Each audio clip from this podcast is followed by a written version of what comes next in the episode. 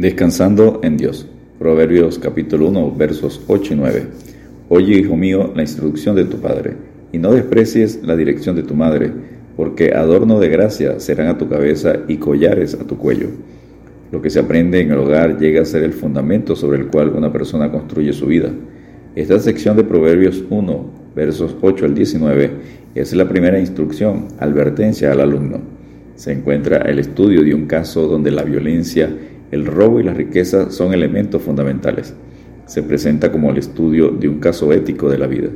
El sabio desea permitir que el joven sienta las tentaciones, el hecho y sus trágicas consecuencias.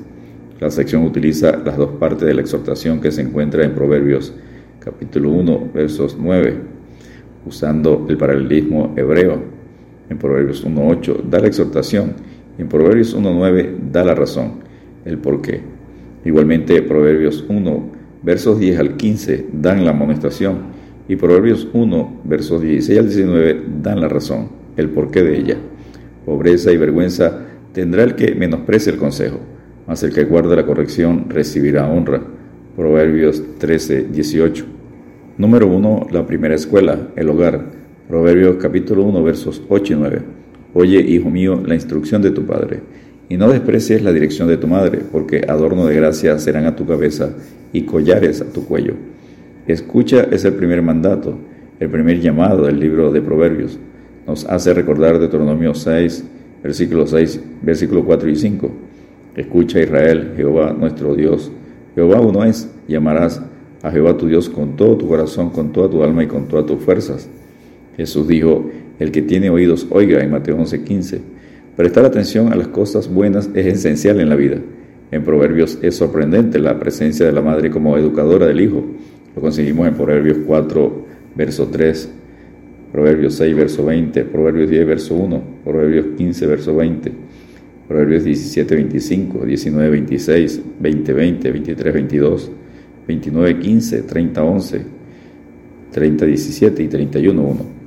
Su papel es igual al del padre quien tiene que orientar la educación de su hijo.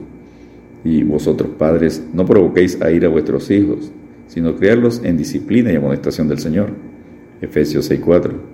El que vive, el que vive, éste te dará alabanza como yo hoy.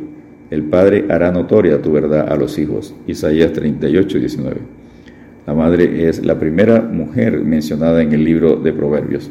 Por lo tanto, las palabras de una madre se encuentran en una forma sobresaliente en el último capítulo de Proverbios, capítulo 31, versos 1 al 9.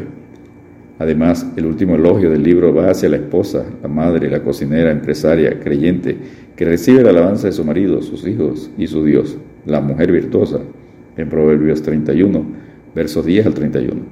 Sigamos el ejemplo de Unice y Loida, trayendo a la memoria la fe no fingida que hay en ti, la cual habitó primero en tu abuela Loida y en tu madre Unice, y estoy seguro que en ti también. Según de Timoteo 1.5. Número 2. No a la invitación de la violencia. Proverbios 1, versos 10 al 19. Hijo mío, si los pecadores te quisieran engañar, no consientas. Si dijeren, ven con nosotros, pongamos acechanza para derramar sangre, acechemos sin motivo al inocente. Proverbios 1, versos 10 y 11. El pecado atrae porque ofrece una vía rápida, engañosa hacia la prosperidad. La artimaña de los pecadores en Proverbios 1, versos 1 al 14 son, número 1, tientan al incauto, Proverbios 1, 11, parte A. Número 2, ponen acechanzas para derramar sangre, que es un eufemismo de violencia, Proverbios 1, versos 11, parte B. Número 3, acechan sin motivo al inocente, Proverbios 1, versos 11, parte C. Número 4, se proponen tragar vivos y enteros a los inocentes, Proverbios 1, 12. Número 5. Piensan enriquecerse de sus robos. Proverbios 1.13. Número 6. Ponen carnada delante del joven inexperto. Tú puedes participar de las riquezas. Proverbios 1.14. Vuelve a repetir la advertencia. Hijo mío, no andes en camino con ellos. Aparta tu pie de sus veredas. Proverbios 1.15. No me he sentado con hombres hipócritas, ni entre los que andan simuladamente. Aborrecí la reunión de los malignos, y con los impíos nunca me senté Salmo 26, versos 4 y 5. No erréis, las malas conversaciones corrompen las buenas costumbres. Velad debidamente y no pequéis porque algunos no conocen a Dios. Para vergüenza vuestra lo digo. 1 Corintios 15, versículos 33 y 34. El fin de los pecadores, Proverbios 1, versos 16 al 19. Los pecadores cuyos pies corren hacia el mal y van presurosos a derramar sangre, Proverbios 1, 16.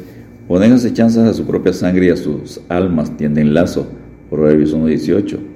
Por lo dicho en Proverbios 1, 17, es evidente que las aves son más sabias que los pecadores. En vano se tenderá la red ante los ojos de, toda ave. En cambio, el pecador se deja cegar a tal extremo por su propia avaricia, que no ve el lazo que él mismo pone a su alma. La codicia quita la vida de los pecadores. Tales son las sendas de todo el que es dado a la codicia, la cual quita la vida de sus poseedores. Proverbios 1.19. Al fin y al cabo es una retribución que viene de Dios mismo en cumplimiento de la ley de la siembra y la cosecha. No os engañéis, Dios no puede ser burlado, pues todo lo que el hombre sembrare, eso también segará, porque el que siembra para su carne, de la carne segará corrupción, mas el que siembra para el espíritu, del espíritu segará vida eterna. Gálatas 6, versículos 7 y 8. Mi pueblo fue destruido porque le faltó conocimiento. Por cuanto desechaste el conocimiento, yo te echaré del sacerdocio, y porque olvidaste la ley de tu Dios, también yo me olvidaré de tus hijos. Oseas 4:6. Descansemos en Dios recordando la advertencia, el que anda con sabios, sabio será, mas el que se junta con necios será quebrantado. Proverbios 13:20. Dios te bendiga y te guarde.